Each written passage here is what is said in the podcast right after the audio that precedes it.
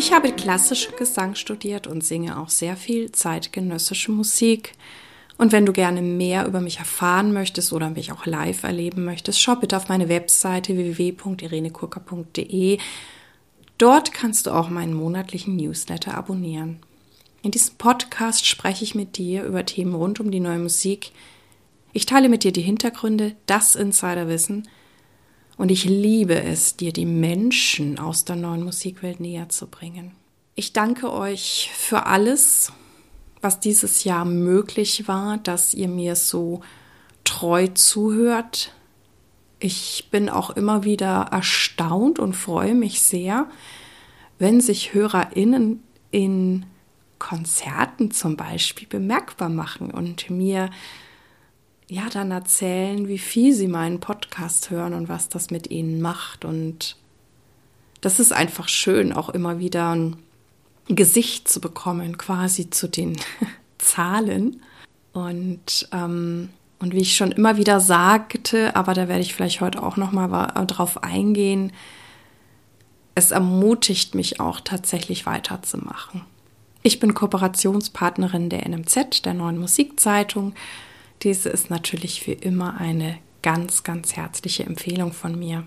Ich hoffe auch, dass ihr ein schönes Weihnachtsfest hattet, ein geruhsames, ein ja, einfach wohltuend und mit euren Lieben. Und ich wünsche euch natürlich auch schon jetzt das Prächtigste, das Schönste, das Großartigste für das Jahr 2024. Ja, wo fange ich denn an?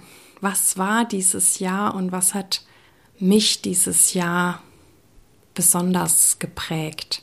Ich hatte ja, wie ihr so ein bisschen wisst, und das kommt demnächst auch eine Podcast-Folge nochmal bei der wunderbaren Brigitte Hagedorn raus, die mich ja auch gerade in den Anfängen meines Podcasts sehr unterstützt hat, mir alles beigebracht hat.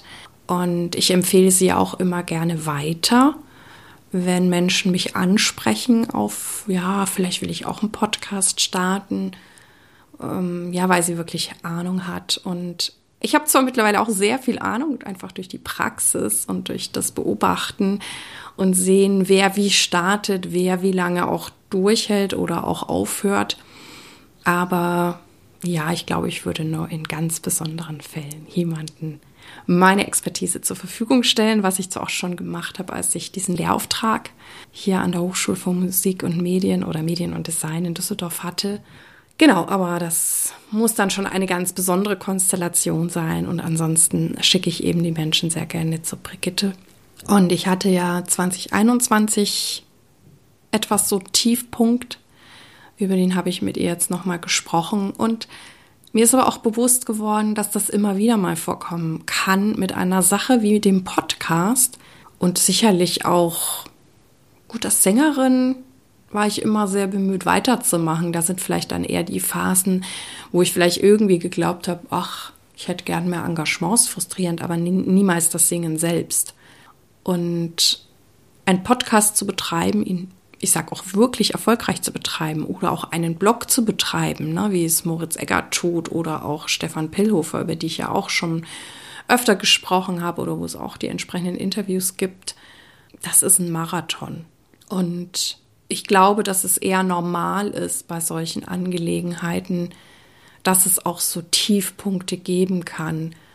Und vielleicht war das auch eher so eine Erkenntnis, da so ein Frieden mitzufinden und gleichzeitig hatte ich ja Änderungen eingeführt. Ich habe ja, ich mache jetzt auch eine Sommerpause. Ich habe jetzt zweimal auch im Januar immer Best-of-Folgen gemacht. Die sind auch diesmal wieder richtig gut angekommen. Mm, es wird es jetzt im Januar nicht geben. Es geht tatsächlich einfach weiter, aber das behalte ich im Blick, das auch wieder zu tun. Oder eben, wenn ich merke, dass ich vielleicht auch äh, wieder so ein eher so einen Tiefpunkt habe ähm, ich habe ja dann auch sehr viel mit Sängerkolleginnen gesprochen. Das hat mir auch ähm, große Freude gemacht, da einfach tief einzutauchen. Da wird sicher auch noch das ein oder andere folgen. Und gleichzeitig halte ich natürlich auch Ausschau, auch, ich sag wieder, nach neuen Themen. Ähm, mich interessiert auch das Thema Film und neue Musik, so wie ich Edgar Reitz und Salome Kammer interviewt hat zu dem riesen Heimatepos. Ähm, oder weil ich ja auch mit Lia Muir zusammenarbeite, die, ja, wie ich finde, einfach grandiose Musikvideos macht, wirklich im Sinn von Video, nicht im Sinn von Dokumentation.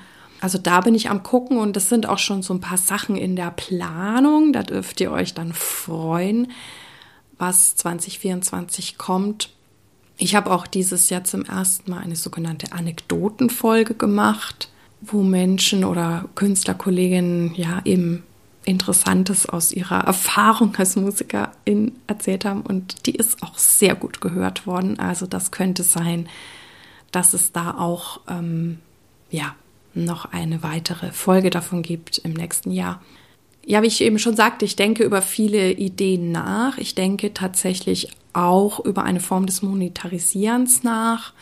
Das wird zwar jetzt wahrscheinlich den Podcast so als solches nicht betreffen. Da könnt ihr euch auf mich verlassen.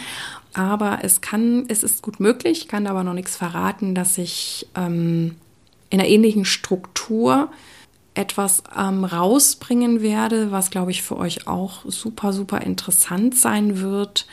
Und da kann es tatsächlich sein, dass ich es hinter eine Paywall setzen werde. Bin da jetzt noch am Eruieren und Recherchieren.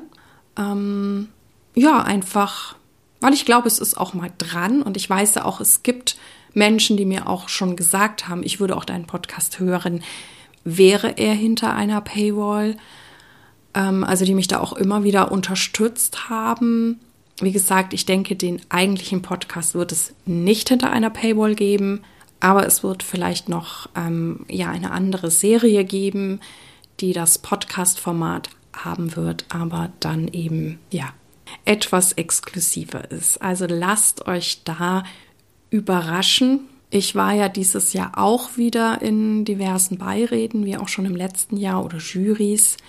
Ähm, und stelle fest, sowohl als Jurorin als auch als Antragstellerin selbst, also zum Beispiel, ne, also Singing Future, Irene Kucker lädt ein, ist ja mein ähm, Festival, mein Baby hier in Düsseldorf. Und ähm, stelle fest, wie ihr wahrscheinlich auch, dass es Veränderungen gibt. Und die Frage ist halt einfach, ja, Quo Vadis Musik, Quo Vadis freie Szene, was heißt das? Ist das ein gesunder Übergang? Äh, wird der nochmal, ja, auch Dinge, wie soll ich sagen, zum Absterben bringen?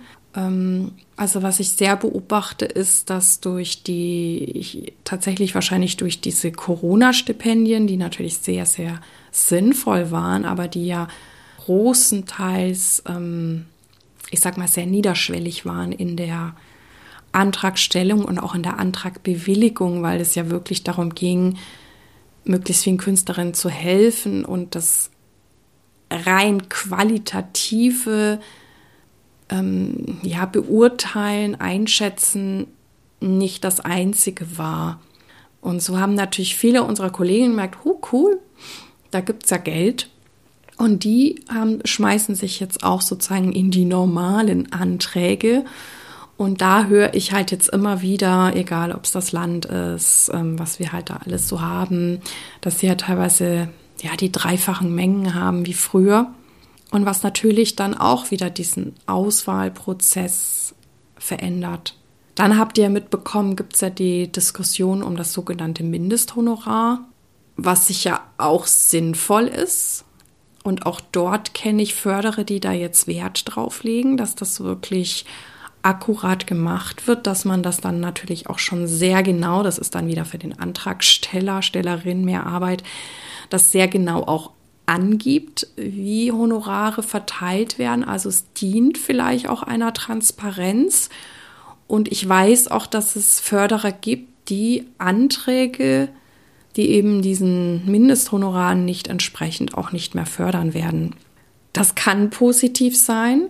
Es kann natürlich auch so sein, und das sagen mir auch einige Förderer, mit denen ich in Kontakt stehe, dass sie dann natürlich auch weniger fördern können, wenn sie sich an diese Vorgaben halten. Und die Frage ist, wo geht es mittellangfristig hin? Also ich meine, im genialsten Fall wäre es natürlich, dass auch äh, die Töpfe größer werden, dass eben ja, ich sag mal, vielleicht für eine ähnliche Anzahl an ähm, ja, Akteuren diese guten Honorare dann auch ähm, ankommen können. Und was heißt es auch vielleicht für Projekte, weiß ich nicht, die vielleicht eher so unter Liebhaberprojekt oder da habe ich jetzt einfach Bock zu und das ist mir eigentlich auch egal. Kann ich die dann noch machen oder mache ich dann auch den Markt kaputt? Also ich finde, das wirft viele Fragen auf und ja, es ist vielleicht gerade so ein, auch so ein Nadelöhr. Und ich hoffe natürlich, also ich wünsche uns natürlich allen fantastische Honorare, das ist ja, das ist ja überhaupt keine Frage. Aber wie kann das gehen und wie kann auch wirklich die freie Szene davon profitieren? Denn klar, alle, die angestellt sind, da gibt es halt ja automatisch immer mal Erhöhungen oder da gibt es auch so Anpassungen an die Inflation. Und das haben wir natürlich ähm, als freie MusikerInnen nicht. Ähm, gibt natürlich Verbände, die sich einsetzen. Also ja, ich beobachte einfach und auch dort dürft ihr mir gerne eure Fragen oder Erfahrungen mitteilen oder Ideen, weil na, das betrifft uns ja alle. Also ich meine, da sitzen wir ja alle im gleichen Boot und wir wollen ja weiterhin richtig gute Musik machen. Und klar, wenn wir dann auch sehen, dass auch an so exponierter Stelle wie Bayreuth oder Bayreuther Festspielchor gekürzt werden soll, ja, was heißt das? Ne? Also müssen die Großen ein bisschen kürzer treten, um der freien Szene Platz zu machen? Oder gibt es ein Hauen und ein Stechen? Ja, wie ich eben sagte, ich, ich beobachte, ich stelle Fragen und schauen wir mal. Aber ich freue mich gern da auch über eure ja, Rückmeldungen. Ja, ich habe dieses Jahr auch ähm, viele, viele schöne Sachen erlebt, wo ich ein paar ähm, von ein paar berichten möchte. Manche sind vielleicht auch sehr persönlich. Ähm, ich habe dieses Jahr Urlaub in Stockholm, Schweden gemacht und das hat mir sehr gut gefallen. Würde dort auch gerne singen. Also falls ihr Ideen für mich habt, wo man in Schweden, Stockholm oder auch gern Skandinavien singen kann, ach, das hat mir schon sehr gut gefallen. Ich bin auch dieses Jahr meiner, ja, meinem Interesse oder Faszination rund um Sterne und Planeten nachgegangen. Also ich war dann tatsächlich im Sommer auch nochmal auf einer Sternwarte, wo man dann tatsächlich die echten Planeten durch eben so ein Teleskop bewundern kann. Und war auch zweimal im Planetarium und ähm, erfreue mich das sehr. Dann hatte ich ja das große Glück, ähm, eine Einladung nach New York gefolgt zu sein. Und das war auch ganz spannend. Da werdet ihr auch im nächsten Jahr noch einiges hören, weil ich dort auch so großartige Menschen interviewt habe, die in New York an Juilliard School Großes bewegt haben oder die enge Mitarbeiter von Lamonte Young waren. Also da dürft ihr euch wirklich, wirklich freuen.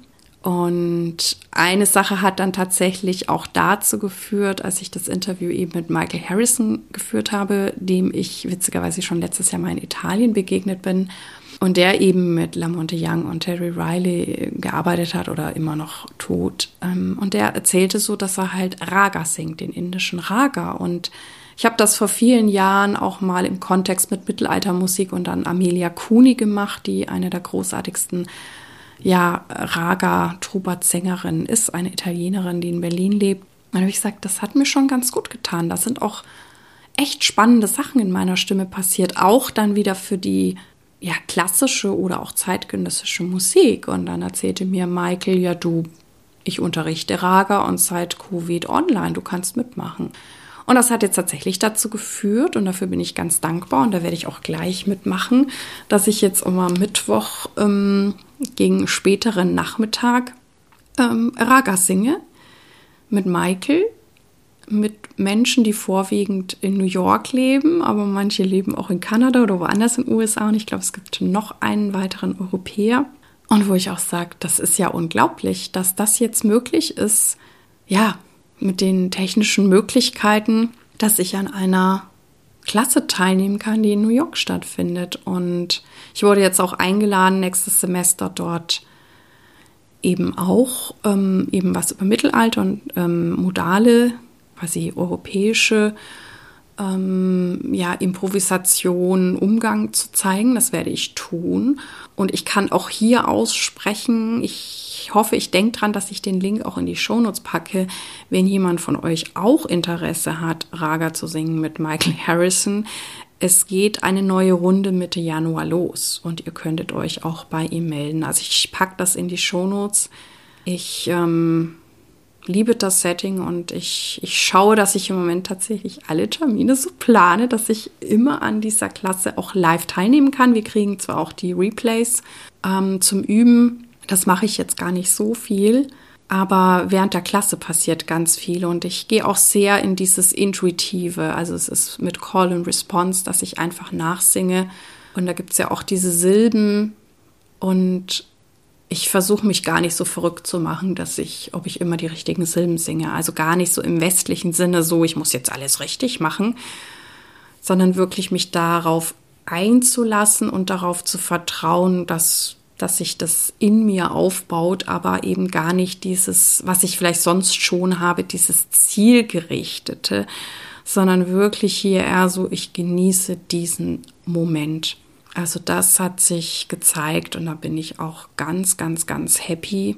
Ich durfte auch dieses Jahr beim TIN Festival mitwirken in Düsseldorf, was von Barbara Beckmann kuratiert wird. Und auch dort habe ich modales, quasi mittelalterliches Improvisieren gemacht. Es war eine wunder, wunder, wunderschöne Erfahrung, dieser Workshop, ähm, sowie auch das Festival inhaltlich ähm, sehr gelungen ist und sehr verbindend, sehr international, wo ich auch gemerkt habe, wie sehr Singen oder auch Singen und Improvisation verbindet. Also egal welche Nation es war, international, egal ja welches Level ich quasi als Sängerin habe, ähm, alle konnten sich dort wiederfinden und Spaß haben. Also das hat mir wirklich sehr, sehr, sehr gefallen, das zu fühlen, wie verbindend Musik singen und in dem Fall auch die Improvisation ist. Dann hatte ich noch das große Vergnügen, in, nach Paris zu kommen mit der Komponistin Christina Wanzou.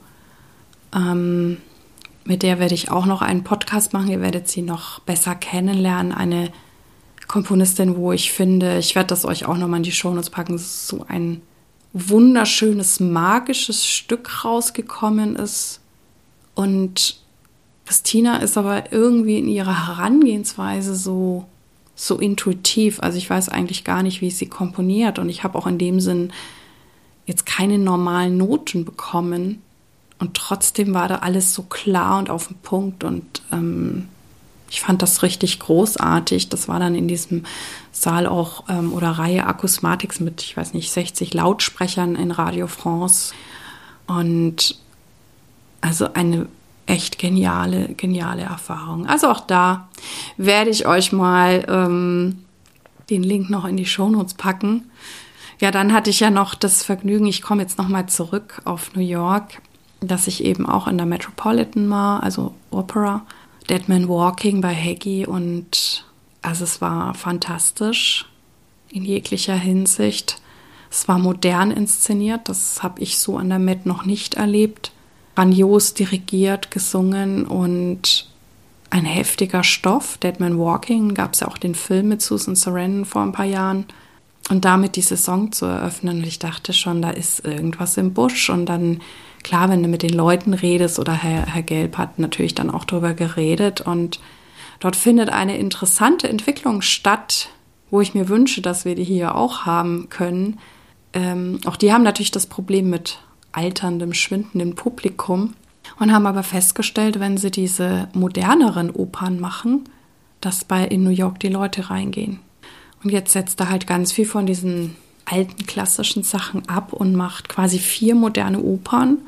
Auch Malcolm X hier mit ähm, ja, Afroamerikanern.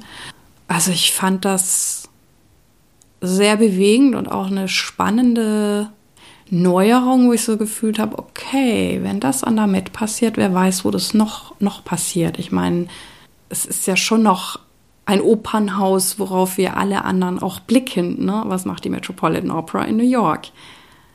Und da bin ich sehr gespannt, ob irgendwas, ob wir diese Tendenzen hier auch haben. Ich meine, ich sehe schon auch immer wieder mal, ähm, auch gerade in, in moderneren Opern, auch junges Publikum tatsächlich auch in den Opernhäusern, in die ich mal reingehe.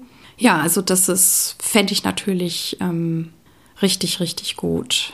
Mein eigenes Festival Singing Future war auch schön, sehr berührend, weil wir ja Marite Martin, eine Lyrikerin, die sehr jung verstorben ist und die mit Christina Messner und mir auch bekannt, mit Christina auch befreundet war, ihre Texte in den Mittelpunkt gestellt haben, vertont haben mit Christina Messner, Shadi Kasai und haben es dann mit Schubert Winterreise kombiniert und das ist auch ein sehr bewegender, runder Abend geworden. Also das war ganz, ganz großartig. Es war auf dem Weg dorthin nicht alles so einfach, wie das manchmal so ist. Aber das Ergebnis war ganz großartig und auch wir hoffen, dass wir dieses Projekt noch öfters machen können. Dann war ich noch in Hildesheim mit Snejana Nesic und Michael Ziffes und dem Uhrwerkensemble in dem Dodigen Dommuseum und das war ein unglaubliches Konzert, Performance. The Artist is not present. Also es gab zwei Stücke am Anfang, die tatsächlich Stücke waren, so wie wir es kennen, mit Instrumenten und mit ähm, ja, MusikerInnen und so.